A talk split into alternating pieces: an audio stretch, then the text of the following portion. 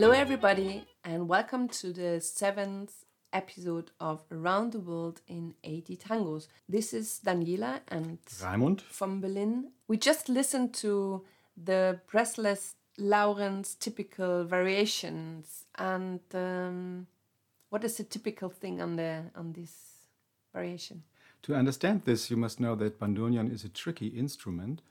For example, it has different pitches when you push and pull the instrument, and only the really good players can play a solo in both directions. Most of them play only by pulling the instrument, and Laurenz is able to play both directions. This is causing this breathlessness. The piece is uh, composed by Pedro Maffia, and Pedro Maffia and Pedro Laurenz have a story together. Yes, when uh, Pedro came to Buenos Aires, he had an audition with the orchestra of Julio De Caro, where Maffia was the first bandoneon. And you, you must know that in, in, in this orchestra was a very frosty atmosphere because the musicians didn't really like each other because Julio De Caro had conquered the band by putting his name as a label, and the others didn't like it because they were also very good players, so they were like jealous. And when Laurenz played, um, Maffia, who was a difficult person, he, he just uh, raised his eyebrows and then he went to De Caro, obviously pleased. And without watching him, without saying anything, he just said, This guy can stay. So, but before he um, had this audition by De Caro, he had an intermezzo in Montevideo, and he was playing with uh, also famous people there. Yeah, as, a- as a young lad, he, he went to with, with his mother to Montevideo because his father died, and there he met his two half brothers for the first time in his life.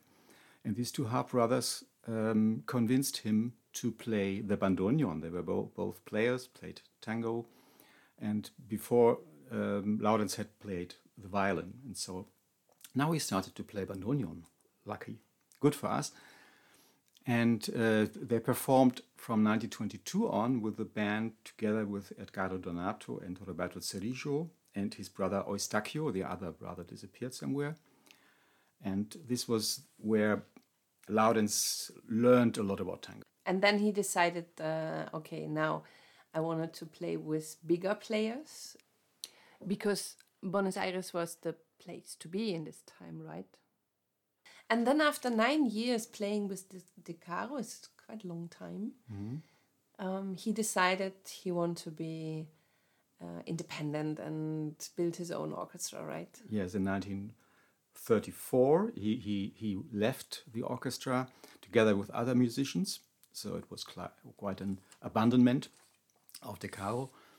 And he formed his own orchestra, which was a bit unlucky because this orchestra had a, a little avant garde approach, and they started in a time when D'Arienzo had his big time. So it was a bit against the spirit of this, this decade.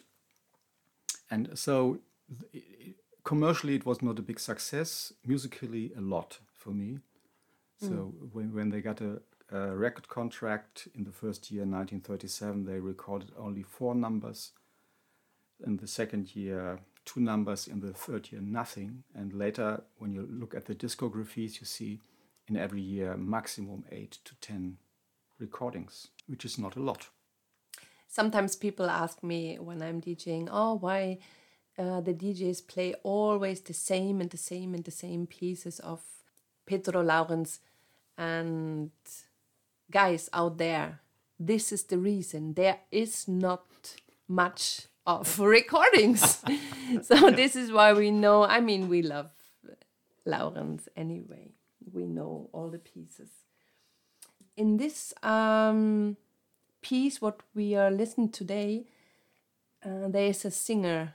Yeah, the singer is Hector Farrel. He's not well known. He was only for a short period in the orchestra of uh, Laurenz. And he um, was born 1908. Nobody kn- knows when he died. He must be 112 now. And he was um, singing in, in radio stations, which was quite a, a place to work for tango musicians.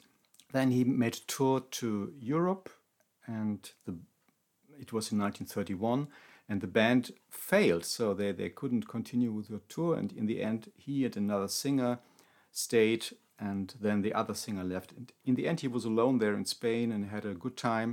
He made some recordings and also played music of different genres before he came back to Buenos Aires to join Pedro Laurenz. And after he he moved to De Caro, so the Yeah. circle goes Circle- together. Yeah. And then when he was 35, he skipped tango business and became a real estate manager. And we don't know when he died, right? no. he was not famous anymore. No. No. But he was an excellent singer. Yeah. So that was seventh episode of Around the World in 80 Tangos. Thank you for traveling with us through tangos we love, and we hope you had fun.